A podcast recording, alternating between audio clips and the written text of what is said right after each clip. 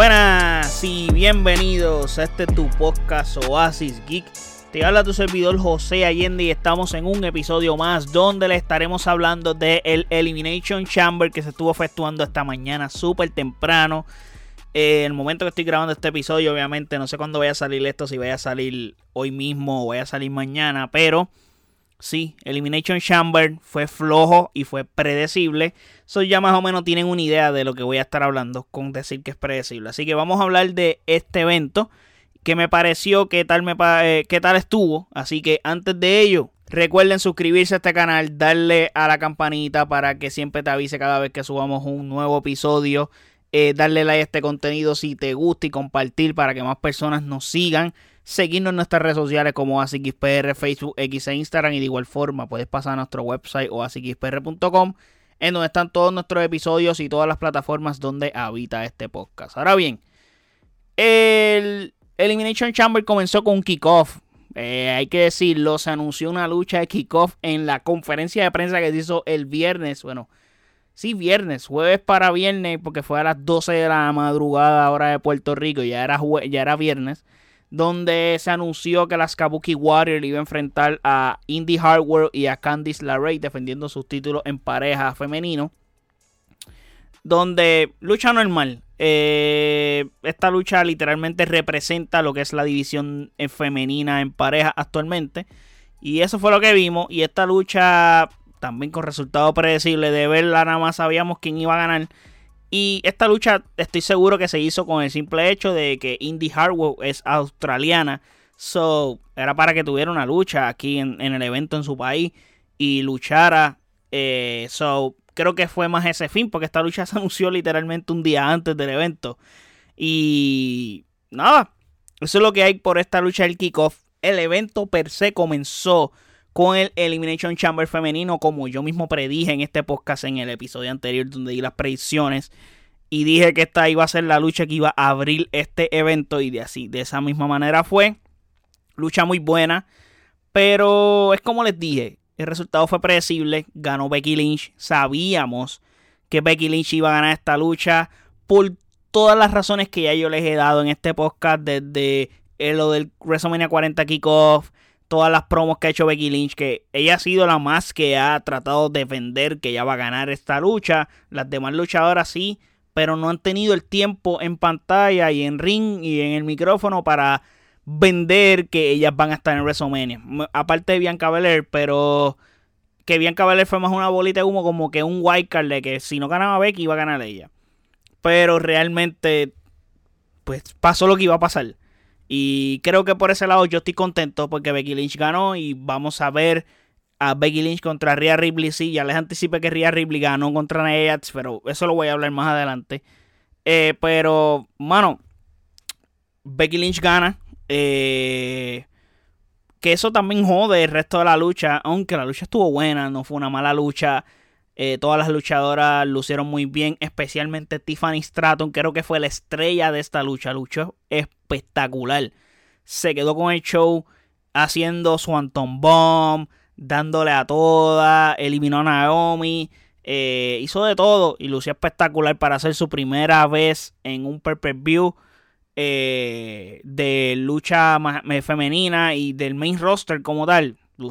Lucha espectacular realmente. So, muchos props para ella. Para mí demostró que es una caballota y, que la tiene para el futuro que es prometedor para ella.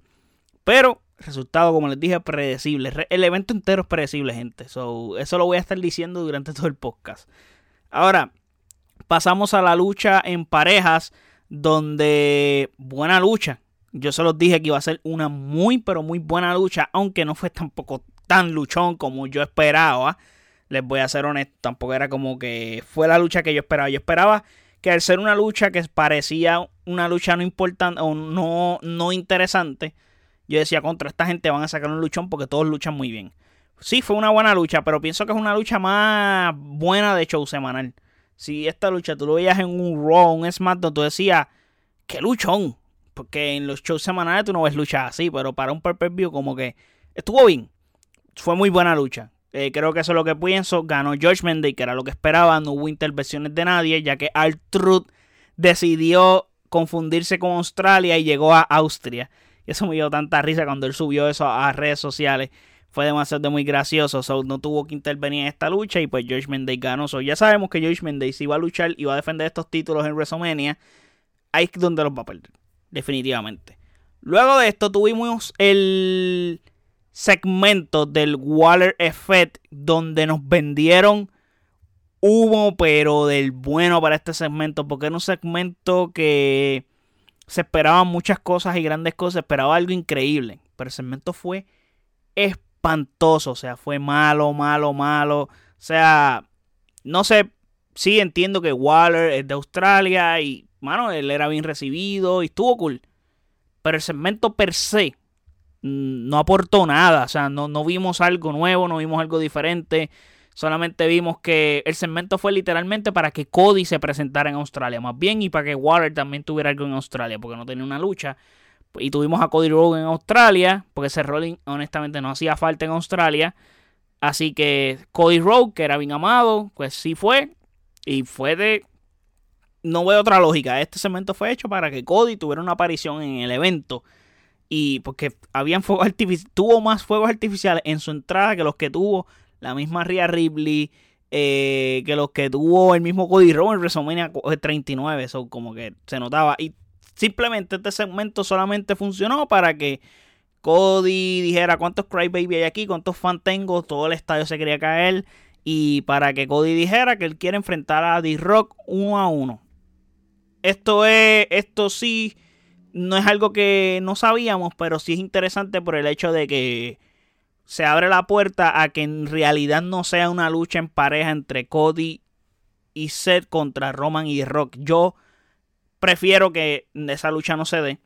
Si tú me das los dos escenarios entre ver la lucha en pareja o ver a Cody luchando dos veces, luchar contra The Rock y luego contra Roman Reigns, prefiero más ese escenario. Eh, y así fortalece mucho más a Cody, porque Cody está ganándole a The Rock es como que comando, eso sería fuerte. Aunque usaría, eso serviría también para entonces ser un poco más predecibles de que Cody vaya a ganar la Roman. Pero de todas maneras no se sabe si Cody va a ganar la Roman o no. Pero el hecho es que Cody dijo que él va a enfrentar a, quiere enfrentar a D-Rock uno a uno. Y ya luego Seth Rollins le dijo como que no, pa, este, tú no estás solo, tú no vas a pelear esta batalla solo. Lo mismo que llevamos viendo hace par de semanas. Pero nada, eso fue básicamente Waller Effect. Luego, pues atacaron a Austin Theory, que no sé qué diablo hacía allí, con Waller. Y Waller, como que lo dejó solo, como que pues te dejé solito. Y pienso que esto puede ser un giro de Austin Theory a ser un babyface. Por eso que lo ocurrió. Así que vamos a ver. Ahora, de aquí pasamos al Elimination Chamber masculino, donde el resultado, lo sabíamos, Drew McIntyre ganó, era de esperarse, sabíamos que era lo que tenía, en verdad, de todos los luchadores que estaban aquí, era como que pues, no había razones para que ganara ninguno. Aparte de Sami Zayn, pero Sami Zayn no luchó. Así que tuvimos a Drew McIntyre ganando. Sabemos que Bronson Reed, eh, yo les había dicho que era un luchador que tenía que estar aquí por el hecho de que, una, era importante que estuviera en esta lucha. Y segundo, porque el hecho de que él es australiano, eh, pues le caía bien para esta lucha estar allí, pero ¿Qué sucede? Él no pudo estar en esta lucha. Ya sabemos la razón. Yo no la sabía. Eh, hay gente que lo pudo haber mencionado antes que yo, pero yo no la sabía. Y es que hoy mismo, literal, tú nació su hijo. Y el mismo Triple H lo felicitó en redes sociales por ello. Así que, obviamente, dude, la familia es primero. So no vas a estar ahí. Eh, y él, le dolió, le tenía que haber dolido muchísimo no poder haber, no poderse, no poder haberse podido representar en esa noche por el hecho de que era en su país, pero nada. Cosas que pasan, gajes del oficio. Pero ajá, fue un chamber muy bueno. Eh, pero de nuevo, fue predecible, jode bastante lo que. El hecho de que Drew McIntyre ya sabíamos que iba a ganar. Ahora, no vi venir por ningún lado de AJ Styles. O sea, AJ Styles entra y le mete a sillazo al Late Night. So, esto significa y es una señal de que aparentemente la lucha de LA Knight contra Logan Paul no se va a dar. Y si eso es así, la única justificación que yo pienso que WWE está tomando esta decisión es porque como Logan Paul firmó un contrato full time, significa que Logan Paul en WrestleMania no va a perder. No puede perder tampoco por el hecho de que Logan Paul ganó, eh, perdió el año pasado contra Seth Rollins y no sería bueno como que vuelva a perder este año y pierde el campeonato en WrestleMania, sino que otra cosa, no vas a poner a LA Knight a perder contra Logan Paul porque entonces joderías a uno de los dos. tienes que darle algo a LA Knight donde vas a tener a LA Knight ganando. Y hay que ver, porque entonces lo vas a poner con AJ Styles o AJ Styles, pues si pierde, como que no pierde tanto ahí.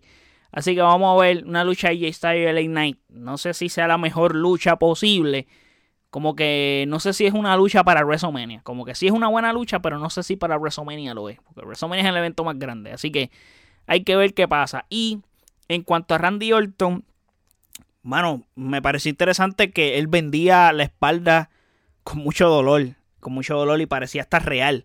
Definitivamente. Así que gran trabajo de Randy Orton vendiendo esa espalda, ¿sabes? Buen trabajo de Randy Orton vendiendo esa espalda. Y, mano, la forma en que fue eliminado eh, de hincapié a que Randy Orton va a ser el rival de Logan Paul por el hecho de que Randy Orton eliminó a Logan Paul. Le hizo un RKO que se quería caer eso allí y él elimina a Logan Paul. Entonces, luego, este, me parece curioso porque Logan Paul se quedó en el ring por un buen rato y no lo habían sacado. Y cuando Randy Orton le hace el arqueo a Drew McIntyre y lo tiene para ganar Elimination Chamber porque eran los últimos dos ya. Todavía Logan Paul no se había retirado del Chamber y Logan Paul le mete con, con el puño y ya tú sabes con el utensilio que usa. Y, y gracias a eso le costó la lucha a Randy Orton y ganó eh, Drew McIntyre. So, aquí se ve que va a haber una rivalidad entre Randy Orton y Logan Paul. Y creo que Sería interesante ver aquí y sería como básicamente poner a Logan Paul al día, ya que es un full time y es como que esta sería su verdadera prueba de fuego con una leyenda de la lucha libre como es Randy Orton. Así que maybe por eso también estarían casando a Logan Paul con Randy Orton. No me desagrada la idea, sería una buena lucha porque estás vendiendo, estás poniendo uno de los mejores de todos los tiempos y del negocio contra uno que promete demasiado como es Randy Orton. Así que haber casado esta lucha sería interesante. Hay que ver si realmente eso es lo que va a pasar.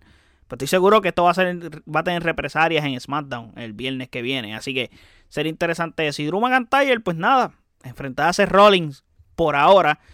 Eh, vamos a ver qué pasa. Eh, sabíamos ese resultado. Ahora, pasamos al main event yo lo anticipé en este podcast que iba a ser el main event. El main card, el mismo orden fue el que yo anticipé. Y es que vimos a Rhea Ripley enfrentando a Nia Jax. Como ya les dije, Rhea Ripley ganó esta lucha. Eh, y mano, fue muy buena. O sea, me, sorprendió muchísimo que Rhea Ripley le sacara semejante lucha a Nia Jax. O sea, jamás pensé que eso iba a pasar. Ver una lucha de Nia Jax que yo dijera contra, qué buena lucha. La tremenda lucha de verdad estaba en casa este, Rhea Ripley y era una heel que parecía babyface en este estadio. O sea, Rhea alusionó, él estaba toda su familia allí y, y eso con un spot en una mesa que me dio miedo porque en ella le rompe una, la mesa de transmisiones a Rhea Ripley, pero brincó desde una silla. Y honestamente eso es peligroso porque si la silla se mueve o algo así, como que eh, un resbaloncito no, no, sería buena idea realmente. So, eh, no sé, me pareció curioso eso. Pero sí, podía salir todo mal en ese spot. Pero gracias a Dios, pues salieron las cosas bien. Así que Rhea Ripley gana. Me sorprendió muchísimo cómo Rhea Ripley demostró su poder, la fuerza que tiene. Porque cogió a Nia y le hizo una superplex desde la tercera cuerda. Y luego le hace una Riptide. Sí, la Riptide no salió tan bonita como ella suele hacerla. Pero se la hizo a Nia y, le ganó bien ganar. O sea, luego de que Naya le estuviera dando palizas durante toda esta semana, yo lo había dicho, como que dieron el int de que Rhea Ripley iba a ganar, porque cuando tú estás con palizas toda la semana, significa que el día de la lucha, e, esa va a ser tu noche. Todas estas no, pero el día de la lucha, esa es tu noche. Así que Rhea Ripley gana, se va victoriosa en grande de Australia con su campeonato y en casa y logró su objetivo luego de pasar más de 7 años sin luchar en su país. Así que felicidades a Rhea Ripley por eso. Y nada, ya tenemos las luchas de WrestleMania. Tenemos cuatro luchas para el card de WrestleMania por ahora cuadradas, como tenemos la de Seth Rollins contra Drew McIntyre por el World Heavyweight Championship. Tenemos a Rhea Ripley contra Becky Lynch por el World, Women's World Heavyweight Championship y tenemos a Bailey contra Io Sky por el, por el WWE Women's Champion y tenemos a Roman Reigns contra Cody Rhodes por el WWE Undisputed Champion. Así que vamos a ver qué pasa. Bueno, el título es WWE Undisputed Universal Champion. Algo así, ya ni sé cómo se llama el título, pero ajá, ese es el main event de WrestleMania. Así que nada, ya tenemos cuatro luchas. Vamos a ver cómo estas. Básicamente ya estamos a ley de un mes, gente. O sea, cinco semanas. Porque ya lo que le falta a febrero es una. Y estamos a cinco semanas técnicamente de WrestleMania. Así que vamos a ver qué pasa. Ah, y antes de irme, WWE está vendiendo los boletos del WrestleMania World.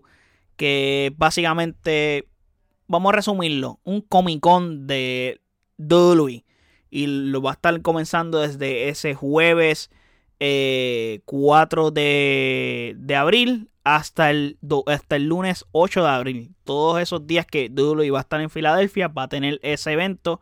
Obviamente va a ser durante el día antes de los shows eh, en las noches como el SmackDown, como el, los dos shows, las dos noches de WrestleMania, como el Monday Night Raw del lunes. Así que atento a eso. No es una promoción, pero para que sepan que eso se está vendiendo. Así que nada, este Elimination Chamber me pareció flojísimo. Eso es lo que puedo decir y que predecible. Eh, nada, espero que les haya gustado este podcast. Eh, déjenme en los comentarios qué piensan de lo que estuvimos hablando. Eh, si están de acuerdo conmigo con las teorías que he dicho, de las luchas, y qué les parecieron. Los estaré leyendo en los comentarios. Y no olviden suscribirse a este canal como AsicGeekPR. Eh, Facebook, X e Instagram. Eh, seguirnos allá eh, y también pasar a nuestro website basicxpr.com donde están todos nuestros episodios y todas las plataformas donde habita este podcast. Así que muchísimas gracias por el apoyo. Hasta el próximo episodio. Chequeamos. Bye.